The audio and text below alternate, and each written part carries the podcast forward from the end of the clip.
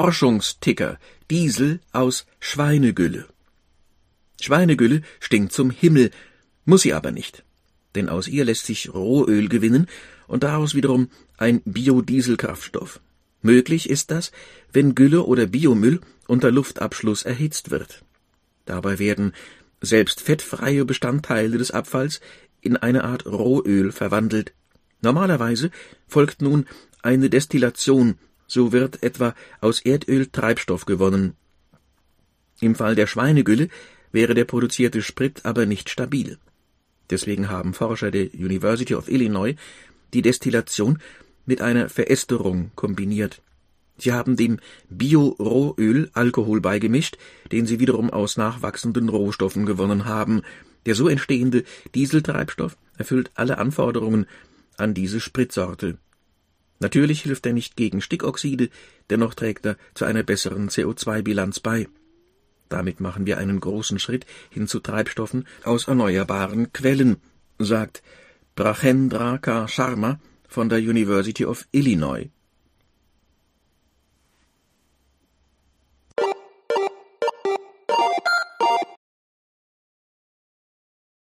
E-Autos und Wärmepumpen senken den Strompreis. Deutschland diskutiert immer wieder über Strompreise und die hohen Kosten der Energiewende.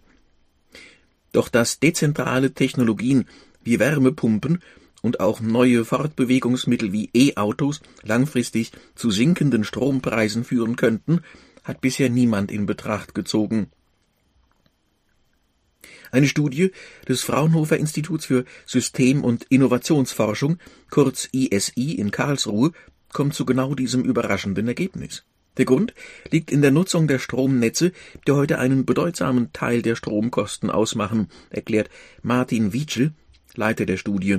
Natürlich müssen wir derzeit wegen der Verteilung der Windenergie, die zum größten Teil in Norddeutschland an den Küsten und in Windparks im Meer erzeugt wird, Milliarden in den Ausbau der Netze investieren. In Zukunft werden wir sie aber auch deutlich besser auslasten.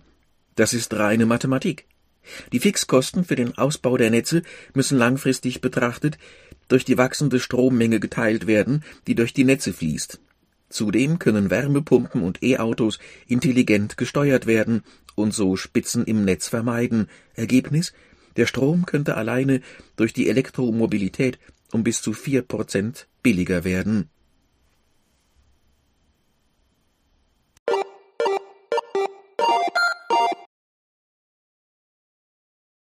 Biomarker machen es möglich, Autismustest per Speichelprobe. Selbst erfahrenen Kinderärzten fällt es schwer, bei Kleinkindern Autismus zu diagnostizieren. Auf der Suche nach objektiv messbaren Anzeigern, sogenannten Biomarkern, haben US-Forscher in Speichelproben nun charakteristische Ribonukleinsäuremuster, kurz RNA-Profile, entdeckt. Das Team um den Pädiater Stephen Hicks vom Penn State College of Medicine entnahm mehr als 450 Kindern im Alter von anderthalb bis sieben Jahren Speichelproben und analysierte die darin enthaltenen RNA-Profile. Viele von ihnen tragen zu körperlichen Funktionen bei, die den Wissenschaftlern zufolge zu bekannten genetischen und neurobiologischen Auffälligkeiten bei Autismus passen das Ergebnis: In rund 85 Prozent der Fälle konnten wir anhand der RNA-Profile die bereits bestätigte Diagnose vorhersagen, so Hicks. Ihre Methode sehen die Forscher als Ergänzung zu herkömmlichen psychiatrischen Diagnoseverfahren. Ob sie sich für breite Screenings eignet, wird derzeit noch untersucht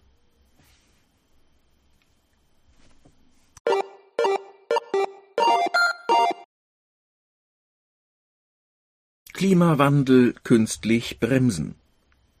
Klimawissenschaftler der Harvard University planen im Frühjahr ein gewagtes Experiment.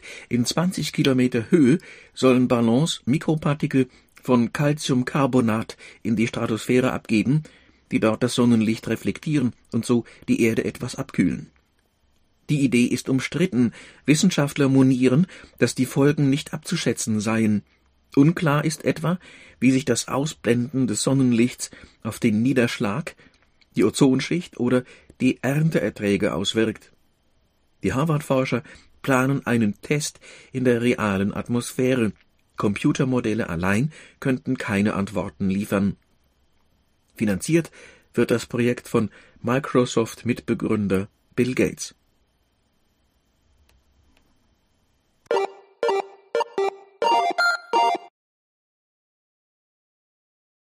Zitat Bei der Eroberung des Weltraums sind zwei Probleme zu lösen, die Schwerkraft und der Papierkrieg.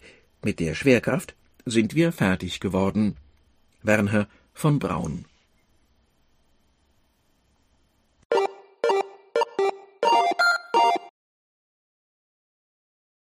Entdeckt Keramik für den roten Planeten Wer sich auf weite Reisen begibt, reist meist nur mit leichtem Gepäck, so auch künftige Passagiere von Raumfahrtmissionen, die bis zum Mars führen sollen. Die Mars-Siedler müssten Dinge des täglichen Gebrauchs aus Materialien herstellen, die direkt auf dem roten Planeten gewonnen werden können. Wissenschaftler haben dabei ein besonderes Problem im Auge. Auf dem Mars gibt es keine fossilen, langkettigen Kohlenwasserstoffe, die zu Polymeren verarbeitet werden können oder in Form von Holz vorkommen. Für eine Fertigung vor Ort kommen also nur Metalle in Frage und Keramiken, die aus Marserde hergestellt werden. Im Fachgebiet Keramische Werkstoffe der TU Berlin wurde nun ein Verfahren entwickelt, das mit simulierter Marserde arbeitet. Es beruht auf einem alterprobten herkömmlichen Verfahren, dem sogenannten Schlickerguss. Der Schlickerguss wird zum Beispiel bei der klassischen Porzellanherstellung verwendet. Er kann direkt zum Guss von Keramiken oder auch im 3D-Druck verwendet werden. Mit dem Schlickerguss können wir sehr komplexe Bauteile präzise mit geringem technischem Aufwand fertigen, erklärt David Karl vom Forschungsteam.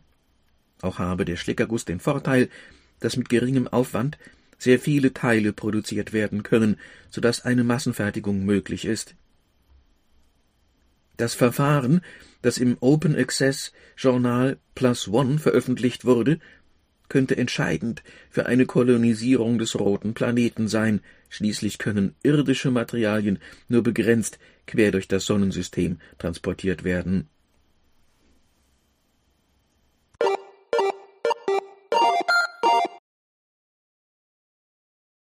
Phänomenal, von wegen zum Verwechseln ähnlich, warum eineiige Zwillinge nur fast identisch sind, erklärt Dr. Med Jürgen Brater. Obwohl der genetische Fingerabdruck immer mehr Bedeutung gewinnt, spielt der reale Fingerabdruck in der Kriminalistik weiter eine wichtige Rolle. Schließlich treten die Hauptrillen, Leisten und Bögen an den Fingerkuppen in derart vielen unterschiedlichen Ausprägungen auf, dass keine zwei Menschen auf der Erde exakt dasselbe Muster aufweisen. Das lässt sich nicht nur leicht sichtbar machen, sondern auch in Computerdateien speichern, so dass es sich in Minutenschnelle mit Millionen anderer Abdrücke vergleichen lässt. Doch wie ist das mit eineiigen Zwillingen?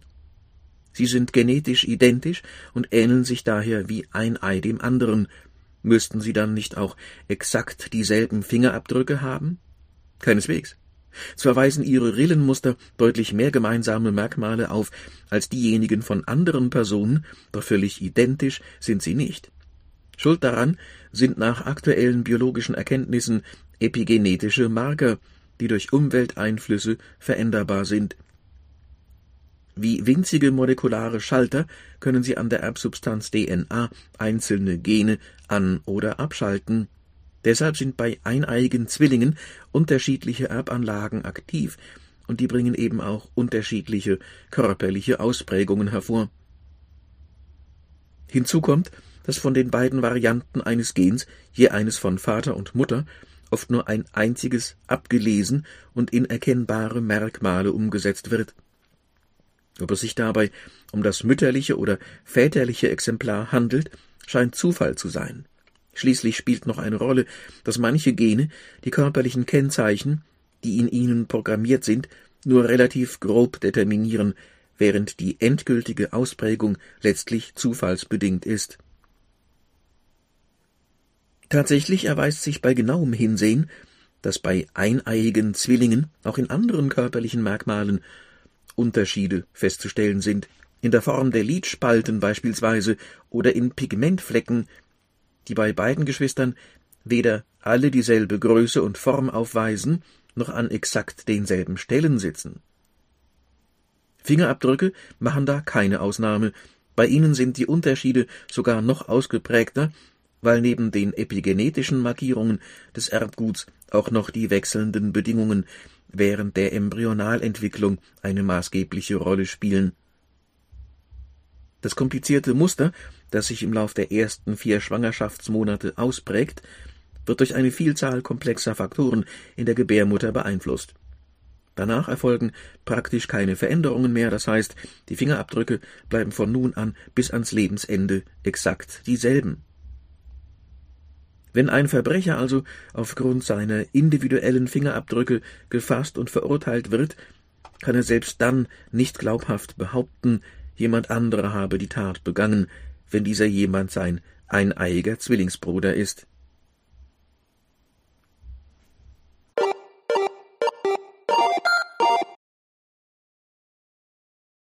Verhängnisvolle Zwiebel auf der schwedischen Insel Öland kamen die Reste von 26 Toten ans Licht und eine 1500 Jahre alte Zwiebel. Sie bezeugt, dass die Menschen dort Verbindungen zum römischen Reich pflegten. Ein Ärgernis für die Nachbarn? Von Angelika Franz. Die Skandinavier des fünften Jahrhunderts nach Christus kannten das mächtige Reich der Römer durch ihre Handelsreisen. Die Römer waren begierig auf die Waren, die es im Norden im Überfluss gab, Pelze, Leder und Wild. Dafür zahlten sie mit Silber, Glas, Bronzeschmuck und Waffen, die wiederum bei der nordischen Oberschicht sehr beliebt waren. Mit den römischen Luxusgütern kamen auch die mediterranen Essgewohnheiten in den Norden. Wer etwas auf sich hielt, gönnte sich einen Becher Wein zum Abendessen oder etwas Olivenöl zum Eintunken für das Brot. Doch exotisches Gemüse, etwa Zwiebeln, waren im Norden unbekannt. Der Fund einer Gemüsezwiebel auf der schwedischen Insel Öland ist der erste seiner Art. Das scharfe Lauchgewächs aus der Mittelmeerregion könnte den Gaumen der Skandinavier gereizt, den Koch zum Weinen gebracht und für üblen Mundgeruch gesorgt haben. Ob die Menschen es wirklich schätzten? Doch die Hauptfrage lautet, wie gelangte eine Zwiebel vor 1500 Jahren an eine Feuerstelle in der Siedlung Sandbyborg? Gold und Gemüse. Zunächst haben wir gar nicht erkannt, was wir da entdeckt hatten. Der Fund sah aus wie eine große Nuss, erinnert sich Grabungsleiterin Helena Victor vom Bezirksmuseum in Kalmar. Erst die Untersuchung im Labor ergab, es handelt sich um eine verbrannte Zwiebel. Die bis dahin älteste Zwiebel Skandinaviens wurde auf der dänischen Insel Bornholm gefunden und stammt aus der Zeit um 650 nach Christus. Die Zwiebel aus Sandbyborg datierten wir ans Ende des fünften Jahrhunderts nach Christus. Sie ist also fast 300 Jahre älter. Die nächste römische Siedlung Noviomagus, das heutige Nijmegen in den Niederlanden, lag über tausend Kilometer entfernt im Süden.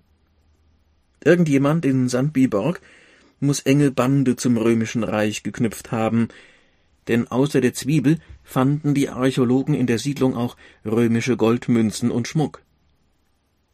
Womöglich wurde den Einwohnern Sandbyborgs die Verbindung zu den Römern zum Verhängnis, denn noch bevor sie die Zwiebel verspeisen konnten, wurde die Siedlung überfallen.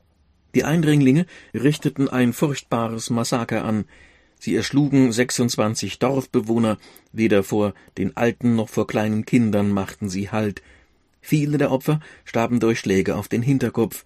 Das spricht dafür, dass sie sich nicht im Kampf gewehrt haben, sondern brutal getötet wurden, sagt Archäologin Helena Victor. Eine Strafexpedition? Am Ende war niemand mehr übrig, um die Toten zu begraben. Die Archäologen fanden die Gemeuchelten genau da, wo sie gestorben waren. Ein Raubzug war der Überfall von Sandbyborg sicher nicht. Denn die Mörder ließen wertvolle Schätze liegen, sie nahmen weder Silber noch Goldschmuck, noch römische Goldmünzen oder kostbare Glasgefäße mit. Das Massaker war keine Plünderung, sondern eher ein Überfall, der mit der politischen Instabilität der turbulenten Völkerwanderungszeit im Zusammenhang steht, glauben die Forscher.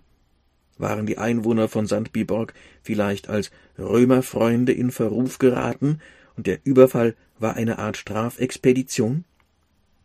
Darüber können die Archäologen bislang nur spekulieren. Und zu zwei Bildtexten eine verkohlte Zwiebel aus Sandbyborg, einer spätantiken Siedlung in Schweden. Und die Wallburg von Sandbyborg wurde während der Völkerwanderungszeit zerstört.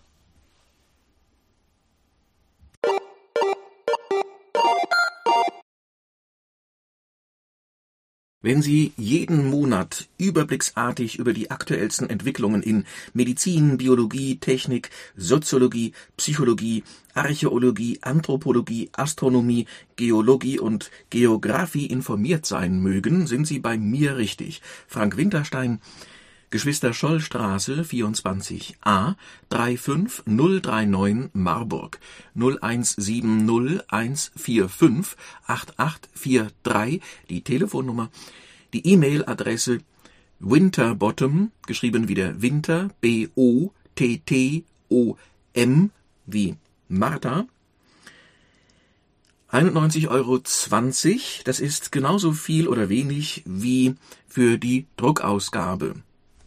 Aktuellste Infos und fundiertes Wissen jeweils auf einer MP3 Desi-CD circa sechs Stunden lang, das sind umgerechnet auf den Tag knapp zwölf Minuten, also über einen Monat hin betrachtet eigentlich gut anhörbar.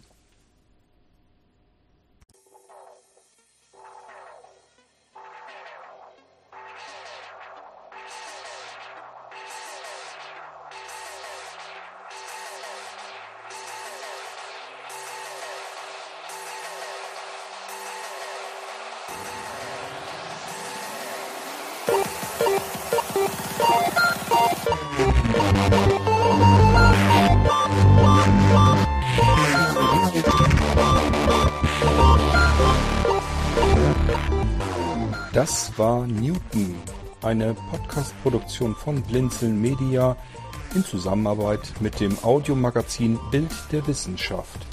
Gern kannst du uns kontaktieren, entweder über das Kontaktformular unserer Homepage www.blinzeln.org oder aber per E-Mail an podcast.blinzeln.org.